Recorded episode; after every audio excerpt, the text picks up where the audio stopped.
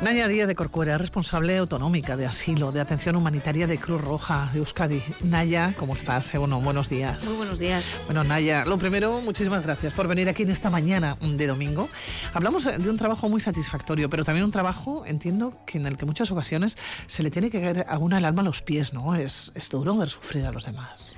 Pues en general la verdad es que la intervención con las personas más vulnerables y en este caso con las personas refugiadas, el conocer sus historias vitales que les han obligado a dejar sus hogares, sus países, sus recuerdos, sus familias, desde luego escuchar historias mm, pues nos, nos encogen a veces el corazón, pero es verdad que es una intervención pues muy agradecida porque con el paso del tiempo vamos viendo cómo esas familias, esas personas se restablecen, se integran en nuestras, en nuestras ciudades y pasan a ser ciudadanos y ciudadanas como cualquiera de nosotros y nosotras. Oye, Naya, ¿cómo llega la llamada llamada telefónica del Ministerio de Inclusión y dice, bueno, van a llegar 10 personas de nacionalidad siria que llegan del terremoto, esas personas ya estaban en Turquía, ahora nos lo cuentas, que van a llegar a Álava. ¿Cómo, cómo, cómo es? Quiero decir, esa llamada telefónica o ese aviso. Bueno, pues nosotros ya conocíamos que en la pasada reunión del Consejo de Ministros celebrada el 21 de febrero se había acordado un cupo de 1.200 personas a reasentar en este ejercicio 2023. Nos pilló además que estábamos en una reunión a nivel central en Madrid y en ese momento, bueno, pues la, la reunión de alguna manera fue interrumpida para confirmarnos que iba a venir inicialmente un grupo de 109 personas reasentadas desde Turquía, que como bien apuntabas, que habían sido afectadas directamente por el terremoto recientemente acontecido y que en concreto por la disponibilidad de plazas que teníamos dentro del sistema, hasta Vitoria-Gasteiz nos llegarían dos familias compuestas por un total de 10 personas. Directamente, entiendo, a prepararlo todo.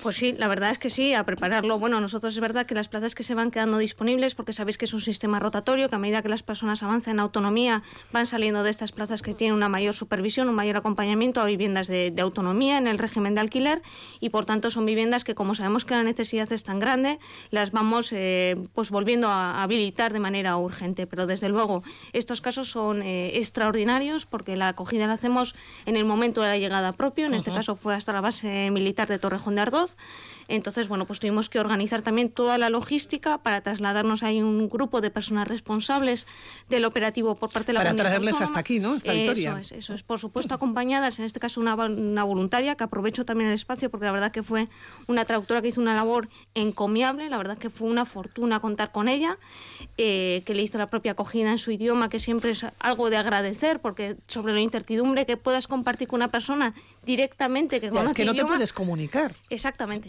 exactamente, ¿no? Y sobre todo que vienen a un entorno desconocido, ¿no? Se bajan de un avión y poco más saben, saben que está en España, pero no a dónde se dirigen, qué tipo de acompañamiento van a tener, qué tipo de estatus legal, ¿no? Son muchas dudas, muchas incertidumbres que necesitan de ese apoyo inmediato desde el, desde el minuto cero de la llegada.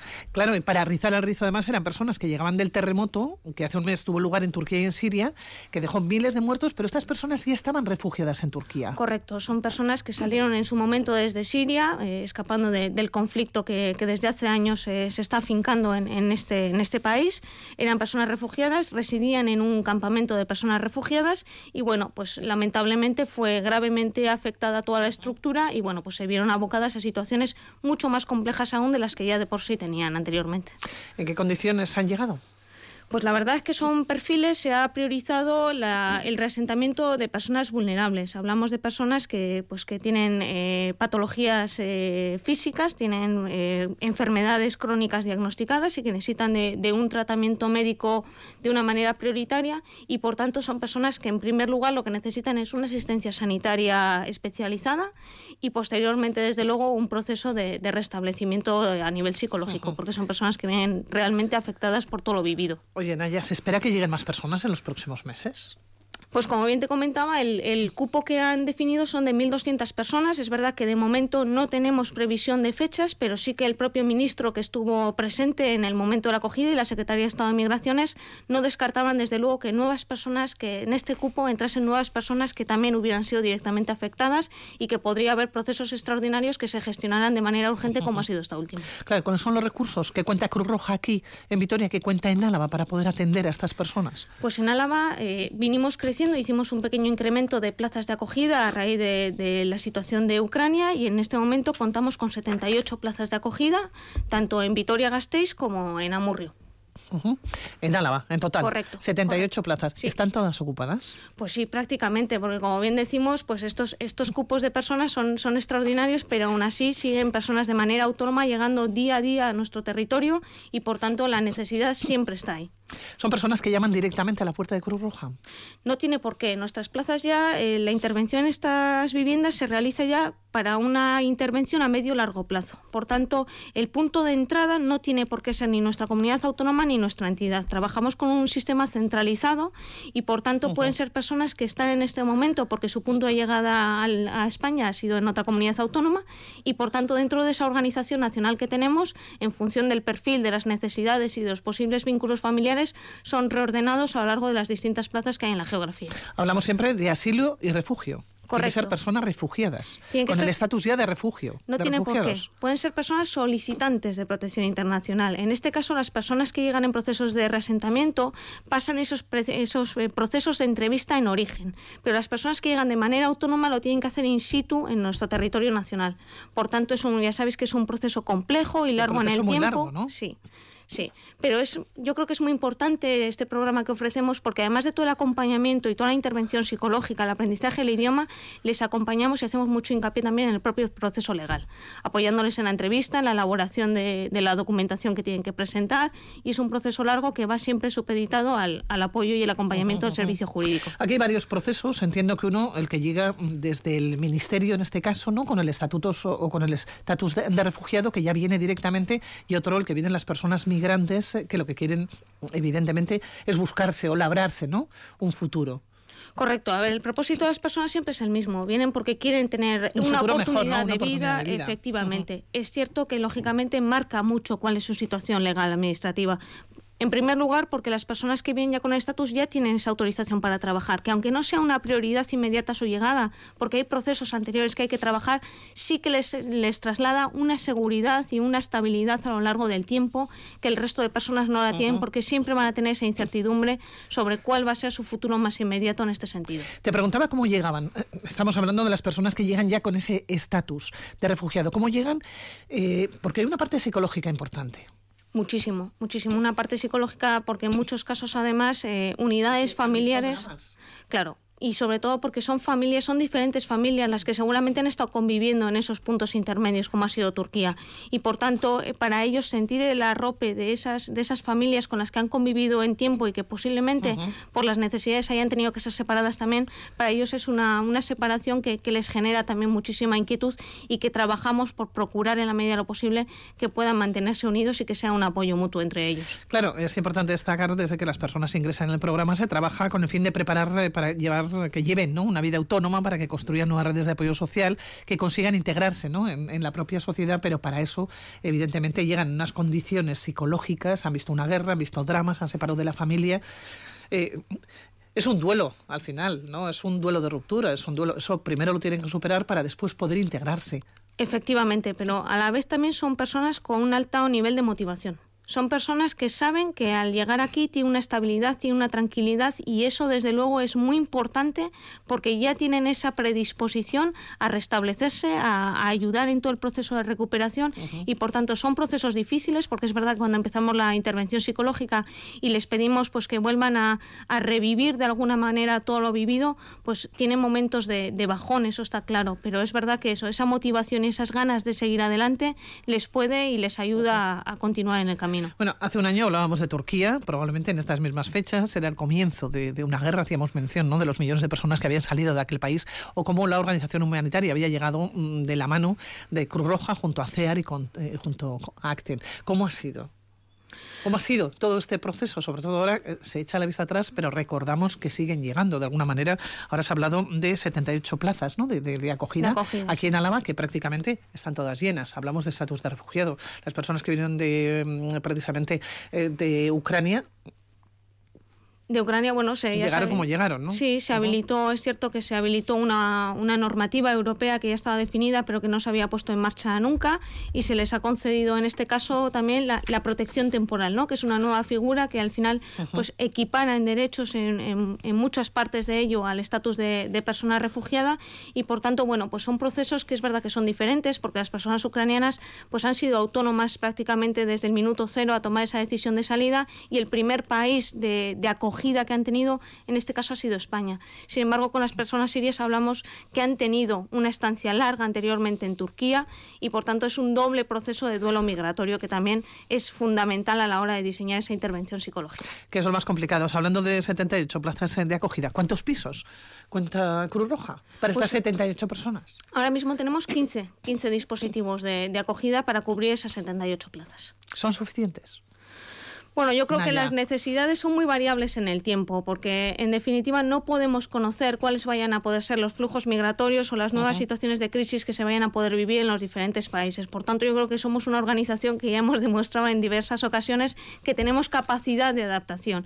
Y entonces, en función de ello, vamos incorporando todos aquellos recursos que desde las, las administraciones también nos van solicitando para responder a todas las necesidades que, que van sucediéndose a lo largo de los años. Pero entiendo que os haría falta más pisos tal y como la situación. Bueno, hoy por hoy, de momento, eh, la, situación más o menos está más estabilizada. Es verdad que siguen llegando personas eh, que, solicitan protección internacional, pero afortunadamente somos capaces de dar una respuesta más ágil que la que, la que dábamos cuando, cuando inicio la crisis de Ucrania. Antes sí que teníamos procesos de incorporación a esas plazas más largos en el tiempo y poco a poco con las ampliaciones generalizadas que se han ido dando desde todas las entidades se han ido acortando. Naya, entonces algo hemos aprendido a lo largo de este año pasado, ¿no? Por supuesto, nosotros desde que empezamos en el año 2016 nada tiene que ver nuestra intervención. Igual que las personas han ido cambiando porque las situaciones y porque los propios perfiles han ido variando, nuestra intervención, por supuesto, también ha ido evolucionando. Naya, a día de hoy, ¿cuántas personas se pueden encontrar en Álava refugiadas? ¿Y cuál puede ser su procedencia? Quiero decir, ahora estamos hablando de estas 78 plazas de, acogida, pero entiendo que tiene que haber muchas más, eh, que, igual ya son autónomas, igual ya están trabajando, quiero decir, que ya eh, su vida discurre por otros derroteros o por otros caminos. Pero si tuvieras que echar así un, número, es dificilísimo. ¿eh? Pero ¿cuántas personas pueden estar y sobre todo su procedencia? Es difícil, te voy a explicar además por qué. Porque nos centramos mucho en las personas que acceden al sistema de acogida, pero tengáis en cuenta que más o menos se calcula a nivel estatal que únicamente el 30-40% de las personas solicitantes de asilo que llegan a España son las que acceden al programa. Por tanto, ahí tenemos una gran limitación para conocer la cifra real. Y por otro lado, porque aquí trabajamos en Álava concretamente, trabajamos tres entidades sociales en el dispositivo de acogida. Trabaja Accent, trabaja CEAR y trabajamos con Roja. Por tanto, hace una aproximación es compleja y no sabría decirte porque son al final datos que sobre todo maneja eh, extranjería de Policía Nacional porque son quienes tramitan esas solicitudes de protección internacional. ¿Y procedencia? que te haya llamado la atención a lo largo de los años, decías desde el 2016 que empezamos a trabajar en este tema, procedencia muy diversa. Ha habido muchísima evolución, muchísima evolución. Nosotros, sobre todo en el 2016, hubo una importante crecida en todo el Estado por la crisis del Mediterráneo, por la propia crisis que se vivía en Siria.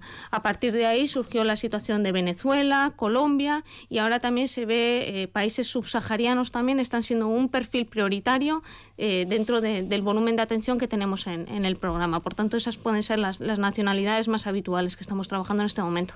Es un no parar, ¿eh? Este trabajo, Naya. Es un no parar, pero eso es, esa es una de las ventajas que tenemos, ¿no? Que estamos en, un constante proceso de aprendizaje y la verdad que eso también motiva a continuar en el cambio y a seguir trabajando por ello. Bueno, ¿cómo están las personas que llegaron hace unos días a Vitoria? Pues están muy contentas, Pilar. Tengo que reconocer que en el propio viaje manifestaban que esa acogida tan, tan cálida y tan cercana que habían tenido les había ayudado muchísimo, que esa incertidumbre, esos unos días previos que no habían podido casi conciliar el sueño, que apenas habían comido, pero que el, ver la acogida que habían tenido les había servido de, impulso para, querer eh, empezar ese proceso. Y desde luego lo que me trasladan todos los equipos es que están muy contentos y que, bueno, aprendiendo ya prácticamente el idioma para poder seguir trabajando de manera cada vez más autónoma. Les deseamos desde luego lo mejor y por supuesto y seguramente muchos de ellos también estarán pensando ¿no? cuando se solucionan las cosas porque evidentemente las personas que salen lo que quieren es volver. Pues hay de todo. Las personas, sobre todo que tienen un arraigo familiar en los países de origen, desde luego sí que suele ser uno de los condicionantes, aunque luego con el paso del tiempo muchas veces y sobre todo si tienes hijos e hijas y se, y se insertan en nuestra sociedad, pues al final nos tiran mucho más que, que otra, que otra motivación que podamos tener. Bueno, pues Naya no ha venido sola aquí a la sintonía de Radio a la mesa central del, de los eh, estudios em, de esta emisora, sino que ha venido acompañada por Chomin Ondarre. Él es el director de las áreas de conocimiento de inclusión social y empleo de Cruz Roja también en Álava. Y vamos a cambiar radicalmente de tema, porque es que dentro de Cruz Roja nos encontramos con muchos trabajos, ¿no? con muchos objetivos.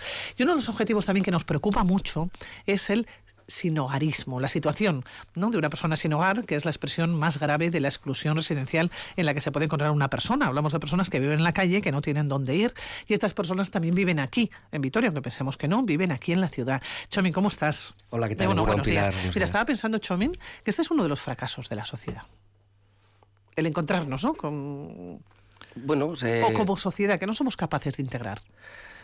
Eh, bueno, a ver, es difícil, es que no podemos pensar en ser utópicos y utópicas, ¿no? Quiero decir, siempre va a haber problemas en la sociedad, eh, siempre va a haber gente que va a tener dificultades y si no, no, Roja no tendría, por ejemplo, en otras entidades del tercer sector, no tendría sentido que estuviéramos aquí, ¿no? Si estamos realmente es porque hay necesidades que hay que cubrir y, trabajamos por y para ello. Bueno, personas que detectáis que están en la calle, ¿cuál es su, situación a día de hoy? A ver, los perfiles también son muy diversos. Eh, primero, efectivamente, como dices tú, hay que diferenciar, o sea, hablar ahora de calle y primero hablamos de personas sin hogar. Como dice la tipología ETOS, las personas sin hogar son más allá de las personas sin techo, porque hay personas que están efectivamente pues, en, esos dispositivos que comentaban allá, por ejemplo, que gestionamos entre las entidades en la Cruz Roja, porque son personas que, están en recursos de, entidades del tercer sector, personas que están en infraviviendas o personas que o, con vivienda inadecuada. ¿no? Entonces, y luego está este colectivo, esta bolsa que tú mencionabas ahora de personas eh, de, de sin hogarismo, o personas sin techo. Estas personas sin techo, eh, nosotras y nosotros también desde Curroja también, eh, pues arrancamos este proyecto allá por el 2014. Además, Naya, que está aquí, es una de las personas que por aquel entonces voluntaria, eh, también tomó la iniciativa junto con otro grupo de personas voluntarias eh, para pues para ver un poco qué es lo que estaba ocurriendo en esta ciudad no Naya venía además de hacer trabajo social y había hecho ya unas prácticas y tenía inquietud por, por, ese proyecto. Y la verdad es que bueno siete personas voluntarias que fueron un poco las que hicieron un trabajo de campo. Y a partir de ahí fuimos incluso incrementando la, la frecuencia con la que con la que salimos a la calle. Primero eran dos días luego tres. Y bueno ya llevamos unos años ya que salimos cinco días a la semana para dar este calor humano a las personas que están, que están sin techo. sin techo que están sin techo. Eh, no olvidemos que bueno, luego eh, también eh, está en, este caso el Ayuntamiento de Vitoria Gasteiz, eh, que es quien tiene la competencia en este sector y quien tiene recursos y tiene un servicio, digamos, de Urbil con educadoras de, calle, con, con profesionales desde el, pues, el trabajo social, la psicología, etcétera, que trabaja día a día con estas personas. Y nosotras y nosotros de Cruz Roja lo que damos es este calor humano a aquellas personas que por lo que sea no quieren hacer uso de estos dispositivos que pueden tener, en este caso, la administración municipal. Claro que lo sé, estamos hablando de sin techo, eh, pero personas sin techo que vosotros habéis detectado en los últimos tiempos? A ver, en el año 2022 trabajamos con 205 personas a lo largo de todo el año. Son también personas eh, que van y vienen, personas que no, son, no todas son de Vitoria-Gasteiz, personas que han venido de otras, eh, de otras eh, territorios. Que no coinciden en el tiempo, es decir, que, no, hay todos los meses 205 personas. No, venimos atendiendo más o menos cada noche una entre 20 y 25 personas, que algunas se repiten y otras no son, no, son, no son las mismas. Lo que digo, porque a veces pues, vienen de otras localidades, a veces también por ese efecto llamada, porque igual pues al final se han coincidido en otro sitio. Eh, se nota, por ejemplo, en, eh, pues, eh, en, en, épocas de puntuales como por ejemplo, fiestas o que, que, que, cambia el número de personas. Y lo que digo, nosotras y nosotros desde el proyecto de atención a personas sin hogar de Cruz Roja, primero damos ese, ese calor humano, desde nuestro principal principio es el de humanidad, y a través de ese principio pues intentamos ganarnos la confianza de las personas, que no es nada fácil. Son personas que ya, digamos, vienen mm, de alguna manera con una mochila, con, con, una mochila muy importante en la que no es fácil que se abran, ¿no? Entonces hay un poco, pues también ese trabajo de coordinación con las en este caso con el Ayuntamiento de Vitoria Gasteiz, eh, nos damos con servicios sociales, eh, pues para ver un poco si son atendidos allí o no, si tienen trabajadora o trabajadora social asignada o no, porque bueno, pues hay personas que llevan un tiempo y hay personas que son recién llegadas. Claro, pero un invierno tan duro, voy a hablar de, enero y febrero, porque hasta diciembre, bueno, pues hemos tenido un, tiempo con una temperatura por encima de, de, lo normal. Sin embargo, enero y febrero han sido absolutamente duros, algo algún fin de semana. En un invierno tan duro, tan frío, ¿cómo se quedan durmiendo en la calle? Pues eh, todos los años tenemos inviernos duros y épocas dentro del invierno, épocas puntuales en las que hace muchísimo frío, nieva, hiela, etcétera. Para eso precisamente en esos momentos puntuales es la Ayuntamiento de Vitoria-Gasteiz quien habilita en sus recursos un digamos unas plazas adicionales para que las personas que quieran puedan, puedan eh, hacer uso de estos recursos por la noche para no estar en la calle. Aun y todo, hay gente que no quiere. Que no quiere, quiere seguir estando en la calle. Y es un poco las personas a las que nosotras y nosotros damos atención, pues un kit de higiene, una una manta o un saco de dormir, algo de, eh, pues eh, algo, de una bebida caliente, algo de comer y sobre todo ese calor humano, ese, esa escucha que las personas necesitan. Claro, hay personas, como bien dices, que no quieren acudir a, los recursos ¿no? que ya existen. Eh, ¿Por qué no? No sé si os lo cuentan o nos lo cuentan, porque entiendo que vosotros les ofrecéis, les deis todo tipo de información, como bien dices, además de mantas, de bocadillos, de bebida caliente, para que puedan subsistir, puedan sobrevivir. Incluso la propia policía local les informa también cuando tienen el ayuntamiento en épocas en la que tiene abierto este dispositivo, se les informa, eh, incluso se les ofrece el traslado en algunos casos si fuera necesario.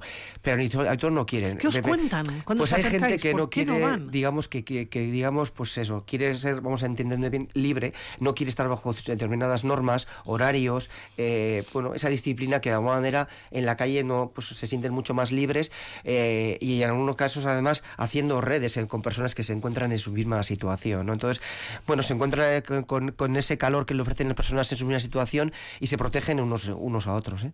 No, es, muy llamativo, sobre todo estamos hablando ya no de verano, estamos hablando de inviernos duros, la que te puedes encontrar con 4 grados bajo cero, 3 grados bajo cero, como nos hemos encontrado pues prácticamente hasta antes de ayer. ¿no? Hay suficientes recursos sociales en la, en la, aquí en la sociedad en Vitoria ¿no? para que no vivan o no tengan que dormir en la calle.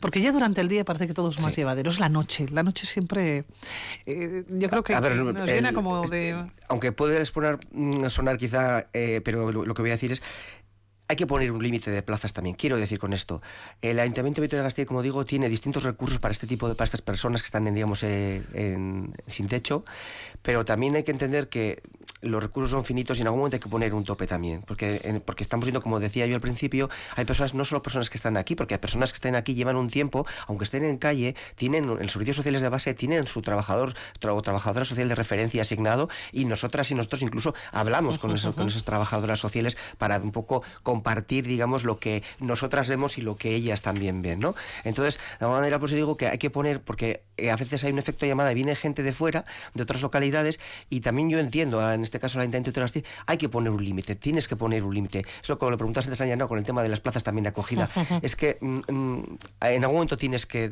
tienes que establecer esos, esos límites, pero como digo, no, eso no quita para que estemos estas entidades del tercer sector, que no solo estamos nosotras estos, también hay otras que están interviniendo ahora en calle, y, bueno, para darles también esa, ese apoyo a estas personas. ¿Y son suficientes, que decir, los recursos, incluso con esos límites que hablas? Pues eh, es que, mm, ¿sabes lo que pasa? Que también hay personas que lo vemos en la calle y realmente, mm, pues porque cuando salimos y hablamos con ellas, yo hace unas semanas también salí con el grupo de las personas voluntarias que, insisto, además son todas personas voluntarias que salen de lunes a viernes, y salí, y, y no es fácil, ¿eh? porque como decía Naya antes, un poco las historias de vida que te cuentan, a mí personalmente me resulta muy duro y me cuesta mucho. Y te las llevas a casa. Y me las llevo a casa y me cuesta ¿eh? mucho trabajo y lo, lo, paso verdaderamente mal, ¿no? Entonces, eh, quiero decir que estas personas eh, ya me he ido un poco a lo que, a lo que iba el tema. Sí, hablar si eran suficientes. Sí, sí eran suficientes. El tema es que no, que no están siempre en calle, que es lo que quería decir. Eh, a veces cuando hablas con ellas, pues igual a ratos tienen, por ejemplo, eh, pues unas horas les deja alguien un domicilio, en otras, por ejemplo, sí, sí, sí, o sea, eso nos lo han llegado a decir recientemente también, ¿no? O por ejemplo, hay otra persona, por ejemplo, que entendemos que tiene, y lo conoce la Ayuntamiento de la State y, y tiene su trabajador social de referencia, como decía antes, y tiene un sitio donde poder estar, y aún y todo, eh, está en la calle, o sea, no quiere estar con un familiar. Entonces, es que no es tan sencillo si hay recursos o no, no se puede hacer esa división tan, porque insisto que dentro de las situaciones también de sin techo hay situaciones, muy diversas. Muy diversas. Oye, hay personas que habéis conocido a lo largo de los años que llega un momento mm, que dicen, bueno, voy a cambiar de vida. Dejo la calle, dejo de dormir en la calle, reconduzco la situación o mi situación, y no sé si la palabra reconducir, ¿eh? Sí, es, es, es, ese trabajo de inclusión, ¿no? como decía también Naya, también. Eh, pues sí, porque de hecho ahí tenemos una experiencia que hemos tenido durante año y medio en, plena pandemia, después del, digamos, cuando se levanta el estado de, alarma y el confinamiento, eh, trabajamos, estuvimos trabajando con unas 35 personas durante año y medio en un, en un proyecto de inclusión que fue financiado en este caso por, por el gobierno vasco y en el que ahí vimos que efectivamente que con ese trabajo digamos, con esa, de esa intensidad, pues eh, aunque estamos en recursos de baja, de baja exigencia, pero sí con un apoyo bastante intenso, pues como pasa con las personas eh, refugiadas en los pisos de acogida que tenemos, ¿no? Entonces, ese trabajo que haces día a día con esas personas, pues ayuda. Entonces, eh, de hecho, terminamos el proyecto en diciembre de 2021 y con un éxito de, digamos, de, de, inclusión y personas que han dejado de estar en la calle, de esas 35 personas, prácticamente el 90% salieron de la, de la situación de sinogarismo. Dándole vueltas a todo lo que nos estás contando, eh, Chomín, y pensando también en el frío, ¿no? Quizás hay temporadas del año que es más fácil, ¿no? Dejar a una persona en la calle, pero con el eh, frío, claro, a nadie se le puede obligar a salir de la calle no, no, claro, claro, efectivamente es, una, una La libertad individual es la libertad de cada uno, ¿no? Es lo que decía, nosotros lo, vemos, ¿no? Y, yo creo que también además, eh, pues cuando hacen un grupo entre ellos y ellas, que lo estamos viendo y además eh, estamos viendo últimamente que está eh, creciendo el grupo de personas que se que se o, que se agrupan en un, en un, determinado sitio de, la capital de Vitoria-Gasteiz. entonces, de alguna manera, como se encuentran ese arrope entre ellos y ellas, digo ellos ya, aunque la mayoría son, son hombres, eh, pues mm, ya, ya encuentran ese respaldo y aunque estén en situación de calle, y esa comprensión, no imaginar eh, qué calor se dan entre esas personas y, les escuchas y la verdad es que además les ves hablando un rato con ellas y, son relativamente felices y sonríen y, la verdad es que es, nos da una lección de vida en muchas ocasiones. Bueno, igual son más felices que muchas otras personas, ¿no? Que tienen una casa de 150 metros cuadrados. Es decir, no se sabe. Sí, porque digo, porque además lo más importante es, digamos, el sentirse querido, ¿no? Y entre estas personas, pues entre ellos y ellas se sienten queridos y se sienten arropados y arropadas. Chami, vais a seguir saliendo a la calle de lunes a viernes, de 10 de la noche a 1 de la madrugada, a lo largo de todo el año, recorriendo los lugares habituales, ¿no? Donde estas personas suelen pasar la noche. Sí, sí, y como digo, llevamos desde el año 2014 y seguiremos haciendo. Últimamente estamos viendo que también hay otro, como decía antes, alguna otra entidad del tercer sector que también está saliendo. Y bueno, pues también a nosotros, entonces, próximamente tendremos la siguiente reunión eh, con el grupo de personas voluntarias que, que, participan en el proyecto y también abriremos un, un, periodo de, un, espacio de debate para que también nos cuente, porque al fin y al cabo son ellos y ellas las que, las que están en el día a día con estas personas voluntarias y haremos, eh, tenemos previsto hacer un, espacio de reflexión para ver un poco y sobre todo para no, para no duplicar ni para no pisarnos unos a otros y para que tengamos el espacio, incluso no cambiemos la forma de intervención, ¿no? Efectivamente. Bueno, pues Chovin Ondarre, director de las áreas de conocimiento de inclusión social y empleo de Cruz Roja en Álava, lo mismo que le decía Naya, darte las gracias por venir aquí en esta mañana de domingo, 14 grados ahora mismo, luz el sol en Vitoria, pero bueno, los primeros minutos también del programa y probablemente de vuestro domingo también los habéis dedicado a los oyentes, a la audiencia de Radio Vitoria, que es un placer de verdad, muchísimas gracias como siempre. ¿eh? Muchas gracias a vosotras, Pilar. Hasta la próxima, Naya, Chomín, Abor.